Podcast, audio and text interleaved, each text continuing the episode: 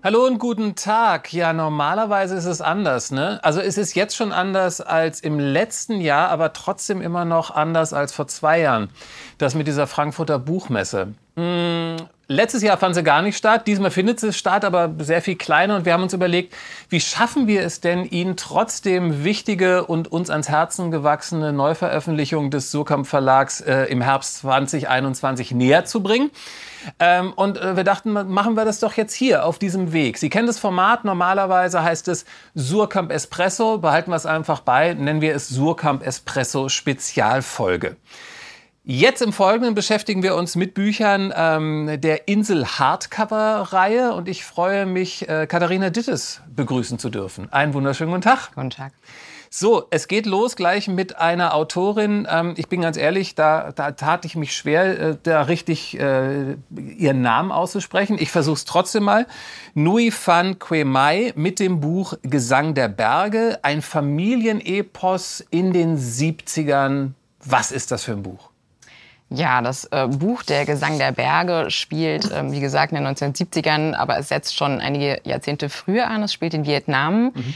Ähm, wir sind in Hanoi in den frühen 70ern und äh, sozusagen in einer kriegsgebeutelten Stadt und treffen dort auf zwei Frauen aus der Familie Tran. Das ist einerseits die Großmutter mit ihrer Enkelin Huong und äh, sind die einzigen, die von ihrer Familie überhaupt noch da sind, weil alle anderen, also die Eltern des Mädchens und auch die Tanten und Onkel sind alle im Krieg. Ähm, und es ist natürlich auch ungewiss, was mit denen ist und wie es denen geht. Und ähm, man hat sozusagen also einerseits dieses Setting 70er Jahre mitten im Vietnamkrieg und mhm. dann erzählt aber an den Abenden die Großmutter ihrer Enkelin auch die Geschichte der Familie, die schon in den frühen 40ern, 50ern ansetzt. Das heißt, man hat hier einen Roman, der einerseits den Vietnamkrieg erzählt, aber andererseits auch noch äh, die Zeit davor beleuchtet, über die man ja recht wenig weiß, vielleicht außerhalb von Vietnams. Also die große Landreform, beispielsweise war die ähm, Familie der Großmutter war eine Familie von Großgrundbesitzern, denen ging es sehr, sehr gut. Ähm, und die haben sich eigentlich auch äh, gut verstanden mit ihren ähm, Mitarbeitern sozusagen. Mhm. Und ähm, wurden dann aber vertrieben, mussten ihr Land verlassen und sich irgendwie neu orientieren und durchschlagen. Und ähm, da finde ich auch, dass eine der großartigsten Szenen dieses Romans ansetzt. Das ist wirklich ein wahnsinnig bewegend erzählter Familienroman. Also die äh, Großmutter muss dann selber als junge Frau mit ihren vier Kindern fliehen in die nächstgrößere Stadt, weil sie, wie gesagt, aus ihrem Haus vertrieben wurde und ist mit ihren vier Kindern da irgendwo im Nirgendwo unterwegs und weiß, mhm. sie wird die nicht durchbringen können, bis sie an ihrem Ziel angekommen sind und lässt sie dann so nach und nach einfach bei anderen Leuten zurück, um sie später dann auch wieder dort aufzusammeln, aber das weiß man zu diesem Zeitpunkt ja noch nicht. Großartig finde ich an diesem Roman auch, dass es wirklich ein Roman aus der Innenperspektive ist, der auch autobiografische Züge trägt, also ein Teil der ähm, Familiengeschichte ist sozusagen auch äh, die Familiengeschichte der Autorin. Mhm. Und das ist meines Wissens auch der erste Roman, wo wirklich eine vietnamesische Autorin die Geschichte ihres Landes im 20. Jahrhundert erzählt. Sie hat den Roman auch bewusst auf Englisch geschrieben. Ihre frühen Bücher, vor allem Lyrik, hat sie auf Vietnamesisch verfasst. Aber sie wollte eben eine breite Leserschaft mhm. erreichen können mit diesem Roman, was ihr auch wunderbar gelungen ist. Und sie hat auch ähm, erfreulicherweise vergangene Woche den Dayton Literary Peace Prize bekommen. Der wird immer verliehen für Romane oder für AutorInnen, die sich besonders für äh, den Weltfrieden und äh, für Völkerverständigung okay. einsetzen. Sie, Sie haben das, äh, das äh, wissen jetzt natürlich die Zuschauer nicht, im Vorfeld äh, ganz kurz gesagt, dass in diesem Buch das teilweise relativ heftig ist. Was ist daran so heftig? Ja, naja, also Flucht, Vertreibung, Kriegstraumata. Also sehr, sehr intensiv. Das ist schon intensiv und hm. bewegend zu lesen. Also beispielsweise dieses Mädchen, das nicht weiß, wo ihre Eltern verblieben sind im Krieg. Also der Vater ist in den Krieg gezogen, die Mutter ist ihm irgendwann nachgefolgt, mhm. um ihn wieder zu finden. Sie weiß nicht, kommen die zurück. Als sie dann zurückkommen, sind die natürlich auch nicht in äh, dem Zustand, in dem das Mädchen hofft, dass die Eltern sein würden, nämlich dass sie einfach wieder sozusagen so weitermachen können wie vorher als Familie. Es ist aber trotzdem, finde ich, ein Buch, das doch ähm, sehr hoffnungsvoll ist. Das hat auch Ocean Wong über dieses Buch gesagt, dass es ein Buch gibt, das Buch ist, das wirklich auch Hoffnung gibt, das einerseits die Vergangenheit erzählt, aber mit dem erzählerischen Mut der Gegenwart. Ich finde, es ist mhm. ganz großartig, soll man unbedingt lesen. Klingt sehr, sehr, sehr toll. Ähm, gehen wir ein bisschen weiter zurück in der Zeit. Äh, verlassen wir diese Region, kommen wir nach Rom. Äh, äh, dort spielt dieses Buch von Alba de Cespedes ähm, das verbotene Notizbuch. Ähm, es ist wohl so, die Frau, eine Frau soll eigentlich nur Zigaretten holen, macht das dann aber äh, nicht so richtig oder vielleicht auch kauft sie die Zigaretten, aber sie kauft sich halt auch ein Notizbuch. Warum ist ein Notizbuch in der Lage, alles umzuschmeißen?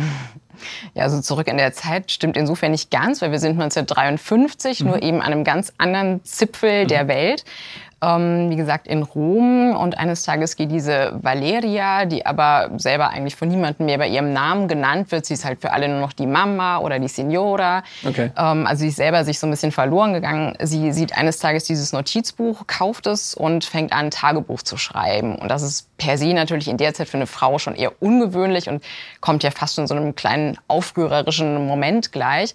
Und ähm, sie sieht sich dann zunächst auch gleich mit der Frage konfrontiert, äh, ja, wo, wo tue ich das denn jetzt hin? Weil in dieser Wohnung, die Kinder haben natürlich ihren eigenen Platz, abschließbare Schubladen, der Mann mhm. hat seinen eigenen Platz, nur die Frau nicht. Also so dieses klassische A Room of One's Own Problem. Ähm, und sie beginnt dann aber sich nach und nach über dieses Tagebuchschreiben mehr mit sich selber und ihrer Situation auseinanderzusetzen. Ähm, als der Roman damals erschien, war das gleich ein sehr großer Erfolg, auch ein internationaler Erfolg. Ähm, Ferrante, also Elena Ferrante, die große mhm. Autorin der italienischen Literatur des 20. Jahrhunderts, hat über dieses äh, Buch auch gesagt, dass es eine Ermunterung für Frauen sei. Ähm, man könnte also durchaus sagen, dass es eine Art Schlüsselroman weiblicher Identität ähm, ist. Mhm. Sehr, sehr schön. Äh, bleiben wir auch bei einer äh, Frau, also ähm, weil das nächste Buch spielt auch über eine Frau. Diesmal wohl wirklich eine, eine wahre Geschichte. Ich kannte sie nicht. Es geht jetzt aber wirklich zurück ins Jahr 1889 nach Frankfurt am Main. Dort sieht eine Frau erstmals einen Heißluftballon. Nee? Und äh, rastet äh, schier aus? Nee, das weiß ich nicht. Aber es macht schon einiges in dem Leben und das kann man nachlesen im Buch äh, von Vanessa Giese, Die Frau, die den Himmel eroberte.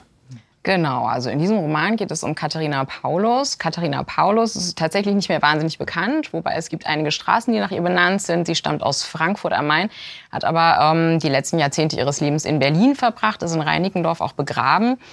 Ähm, genau, also sie war sozusagen Näherin, so aus so kleinen Verhältnissen, mhm. wie man dann mhm. immer so schön sagt. Und sie war aber als Kind schon sehr abenteuerlustig und dachte sich, da muss doch irgendwie noch mehr sein vom Leben, da muss ich doch mehr bekommen können, ja. als hier in dieser Nähstube zu versauern. Und als sie dann so um die 20 ist, sieht sie, ähm, wie wir eben schon erzählt haben, diesen mhm. Heißluftballon. Ja. Also das muss man sich so vorstellen, das ist nicht so wie heute, wo man immer mal wieder vielleicht sowas sieht. Und das war damals ein Riesenspektakel, also wie so ein kleiner Jahrmarkt. Und da kamen tausende von Leute, um dann Schausteller dabei zu sehen, wie sie in einem Ballon auffahren und eben auch mit dem Fallschirm wieder abgesprungen sind. Man kann sich natürlich auch vorstellen, ne, wie weit die Technik in der Zeit war. Die sind dann manchmal weit abgetrieben, in irgendwelchen Baumkronen hängen geblieben. Mhm. Also das war ein halsbrecherisches Unterfangen. Ja. Aber sie sieht das und denkt, Mensch, ich möchte auch da hoch. Ich möchte auch mal die Welt von oben sehen und dieses Freiheitsgefühl erleben. Und ähm, was ihr dann passiert ist, dass dieser Ballonfahrer, den sie da in der Luft gesehen hat, Hermann Lattemann, den gab es auch tatsächlich, ähm, der fällt ihr buchstäblich in den Vorgarten. Sie lernen sich kennen, sie kommen sich näher, sie verlieben sich auch, aber vor allem beginnt sie auch für ihn zu arbeiten. Also aus Näherin fliegt sie seine Balance zunächst und drängt dann aber darauf, dass sie auch selber auffahren darf in die Luft. Und mhm. so weit kommt es dann auch, dass sie selber aufsteigen kann und abspringen. Ähm, der Hermann Lattemann, der verunglückt dann leider tödlich und dann muss sie sozusagen selber irgendwie weitermachen, will sie selber weitermachen und sie schafft es dann, sich da so als Marke zu etablieren. Also sie trägt immer so das gleiche Outfit, sie hat so einen Matrosenanzug okay. an und wird darüber sehr bekannt, reist auch durch ganz Europa, wird überall hin eingeladen. Einmal kommen irgendwie 20.000 Leute wohl tatsächlich zu einem mhm. ihrer Spektakel. So, solche Sachen hat übrigens die Autorin aus Archivmaterial gezogen. Da ist sowas hinterlegt. Man weiß wenig über Katharina Paulus Privatleben, aber ihre Auftritte und über Isi als Erfinderin, Unternehmerin weiß man eben einiges. Um, genau, sie schaffte sich als Marke zu etablieren und eine ganz tolle Idee von ihr ist beispielsweise auch, dass sie Werbung macht. Beispielsweise für die Adlerwerke in Frankfurt, denen schlägt sie vor, Mensch, ihr wollt doch jetzt äh, zunehmend Fahrräder an Frauen verkaufen. Ich ja. könnte euch da helfen. Und dann hängt sie eben so ein Fahrrad unten an den Heißluftballon, setzt sich drauf und springt von diesem Fahrrad ab. Mhm. Das ist natürlich auch sensationell. Mir ist aber schon klar, dass es nicht ewig so weitergehen kann. Sie wird ja auch älter, kann nicht ewig abspringen und hat auch den Gedanken, dass sie diesen Fallschirm weiterentwickeln muss. Also ihr okay. Geliebter ist ja verunglückt und sie hatte sozusagen immer daran gearbeitet, diesen Fallschirm weiterzuentwickeln und erfindet dann den Paketfallschirm. Also Katharina Pauls ist die Erfinderin des Paketfallschirms. Den hat sie dann im Ersten Weltkrieg auch dem preußischen Kriegsministerium angetragen und hat dann tatsächlich im Auftrag des Kriegsministeriums auch 7000 Ballons gefertigt. Darüber wurde sie zur Unternehmerin. Also sie hat dann diese verzweifelten Kriegerwitwen auf der Straße angeworben. Die haben für sie Ballons genäht.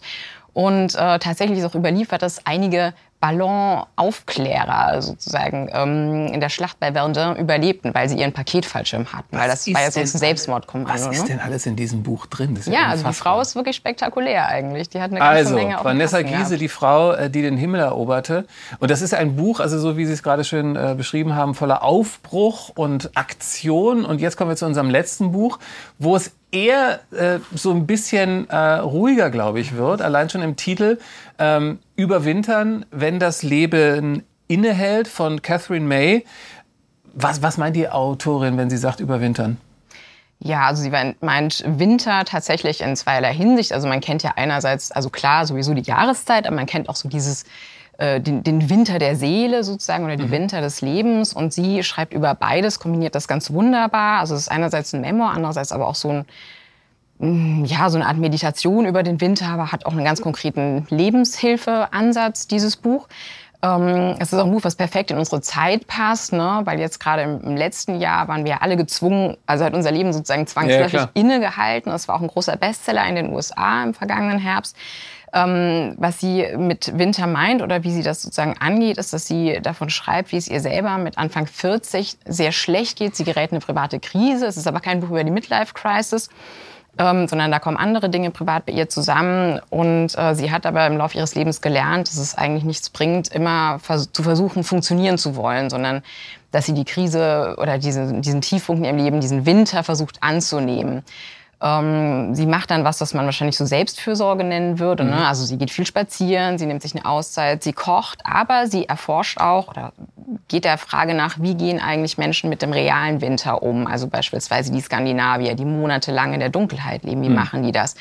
Also sie ähm, geht in die Sauna mit einer finnischen Freundin, sie schwimmt im eiskalten Wasser, sie ähm, schaut sich Polarlichter an, also sie erforscht diverse Phänomene und winterliche Rituale und auch darüber geht es ihr dann nach mhm. und nach besser, indem sie diesen Winter sozusagen in ihr Leben lässt und integriert. Also quasi so, so Lebenshilfe und Ratgeber äh, zum Runterfahren so ein bisschen und das auch zulassen vielleicht. Ja, also Ratgeber würde mir fast ein bisschen zu weit gehen. Da okay. kriegt man ja so ganz konkrete Anleitungen, ja, ja. muss es das mhm. und das und das machen. So ist es nicht.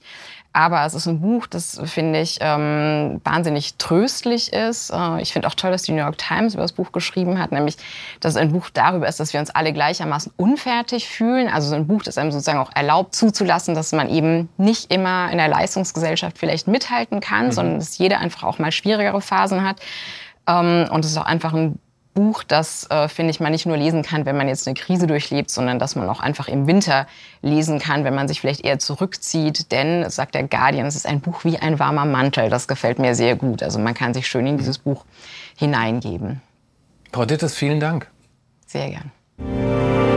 So, und für die nächsten drei Bücher begrüße ich hier bei mir Susanne Gretter und Franziska Berninger. Wunderschönen guten Tag. Guten Tag. Frau Gretter, das Buch, das Sie mitgebracht haben von Lars Mütting, ein neues Mütting-Buch, äh, Rätsel auf blau-schwarzem Grund. Uh, das klingt schon mal gut. Es geht nach Norwegen. Also dieser Autor hat uns ja schon herrliche Bücher geschenkt. Ne? Es wird wieder dunkel, das sehen wir schon allein auf dem Cover. Ähm, jetzt ist es wieder mal ein Rätsel. Was für ein Rätsel widmet sich der, dem Autor? Darf ich erstmal einen Tusch auf Lars Mütting abgeben und auf sein neues Buch? Dieses Buch ist in Norwegen im Jahr 2020 das Buch des Jahres geworden. Es hat sich am meisten verkauft. Es, hat sich, es war das bestverkaufte Buch des Jahres mhm. 2020, obwohl es erst im Oktober 2020 erschienen ist. Sie können sich also vorstellen, was in Norwegen los war, als Lars Mütting mit seinem neuen Buch herausgekommen ist. Ja. Er ist ein Star in Norwegen und es ist tatsächlich so, dass auch in Deutschland ein Mütting-Fieber ausgebrochen ist. Wir sehen es daran, dass so viele Nachfragen kamen. Wann kommt denn bitte endlich die Fortsetzung zu diesem Buch Die Glocke im See? Frau Greta, so. jetzt ist sie da. Jetzt ist sie da. Ja. Ja. Die Fortsetzung. Und es geht natürlich um Dunkelheit. Es ist der Anschluss an dieses Buch, das man aber auch unbedingt lesen kann, wenn man äh, die Glocke im See nicht im Schrank hat oder, oder, oder schon äh, mhm. gelesen hat. Denn er bringt noch einmal kurz in einer Art Prolog eine ganz knappe Zusammenfassung von Teil 1, sodass man hier einsteigen kann, wie in ein Buch, das für sich allein steht. Dann lassen Sie uns doch jetzt hier kurz in diese Dunkelheit dieses Buches einsteigen. Ja, ich nenne aber noch mal den Namen Astrid, die die Protagonistin des ersten mhm. Buches war und die zum Schluss von Band 1 Zwillinge zur Welt bringt, von denen eines offensichtlich bei der Geburt gestorben ist. Mhm. Ähm, es waren zwei, zwei Jungs, einer soll gestorben sein, genauso wie Astrid, die diese Geburt, diese schwere Geburt nicht überlebt hat. Das war im Jahr 1880. Inzwischen sind wir im Jahr 1903. Der junge Jehans, äh, der überlebt hat, ist 23 Jahre alt, ist in, die, in, das Tal seiner Mutter zurückgekehrt. Er, hat eine, er ist Bauer geworden, er hat den Freiheitsdrang seiner Mutter geerbt und er hat eine wunderbare, tatenkräftige Frau gefunden, Christine, mit der er glaubt, seine Träume verwirklichen zu können. Er hat zum Beispiel das elektrische Licht in das dunkle Tal gebracht. Ähm, und seine Frau hat, tatkräftig wie sie ist, eine Molkerei äh, aufgebaut. Aber damit ist es nicht genug. Es kommt natürlich wieder die Welt in dieses düstere Tal. Eines Tages ähm, macht Jehans, der gern auf die Jagd geht, in den Bergen die Bekanntschaft eines äh, jungen Mannes, der möglicherweise gleich alt ist wie er, mhm. aus England kommt und ihm große Rätsel aufgibt. Wollen wir es bei diesen Rätseln belassen? Wir lassen es bitte lassen bei diesen Rätseln. Lassen wir jetzt die Dunkelheit so langsam ja, runtergehen ja, genau, in Norwegen. Genau. Und kommen jetzt von Ihrem Buch und aus Norwegen zu einem äh, Buch, äh, das in Finnland spielt, in äh, Lappland ganz genau, Frau, Frau Berninger. Äh, Petra Rautiainen, Land aus Schnee und Asche. Und nicht nur, dass wir in Lappland sind, wir sind auch in Lappland des Jahres 1947, glaube ich. Mhm. Also zu einer Zeit, also ich persönlich und wahrscheinlich ganz, ganz viele von unseren Zuschauerinnen und Zuschauern wissen eigentlich sehr wenig über äh, Lappland. Also in welche Szenerie begeben wir uns denn dort? Wir kommen in diesem Buch in zwei Szenerien, denn Petra mhm. Rautiainen erzählt parallel vom Jahr 1944. Während des Zweiten Weltkriegs lernen wir einen Übersetzer kennen, der als der in einem Lager der Nationalsozialisten im Norden Lapplands an der Grenze zu Finnland mhm. stationiert ist. Ähm, die Deutschen unterhielten 76 Lager in Lappland und dieses Lager steht in, in einer wunderschönen, unberührten Natur. Das Einzige, was wir dort sehen, sind Blumen, ein, viele Seen ähm, und Sami, die einzige indigene Bevölkerung Europas, die mit ihren Rentieren in Herden herumziehen. Und in diese unberührte, wunderschöne Natur tritt die Kriegsmaschinerie der Deutschen. Die zweite Szenerie, die wir kennenlernen, ist Lappland nach dem Krieg. 1947 kommt die Fotojournalistin Inkeri nach Inontenkio, das liegt etwas südlicher in Lappland, und sie will den Aufbau dieses zerstörten Paradieses dokumentieren. Dort muss man sich vorstellen, wurde alles von den Deutschen und Finnen auf dem Rückzug vor der Sowjetunion niedergebrannt. Mhm. Also Asche liegt wirklich dort überall, ähm, nichts steht mehr und das ist der Ausgangspunkt des Romans. Weil Sie sagen, das ist der Ausgangspunkt des Romans. Es klingt ja sehr, sehr viel nach, also fast nach Sachbuch, fast so nach Landesgeschichte. Wie, wie viel Geschichte, äh, Geschichte, Geschichte und wie viel mhm. Geschichte bekommen wir denn mit diesem Buch? Wir bekommen hier sehr, sehr viel über die finnische, aber auch über die deutsche Geschichte. Ähm, die Autorin ist auch Historikerin, mhm. forscht auch zu den Sami, aber wir haben hier auch einen wirklich packenden Roman, eine packende Romanhandlung mit einer Protagonistin, die eine Sami kennenlernt, die Geheimnisse der finnischen Regierung entdeckt und die okay. auf der Suche nach ihrem Mann ist, der während des Krieges spurlos verschollen ist. Also historische Fakten werden hier mit einer, einer packenden Suche verknüpft. Sehr schön.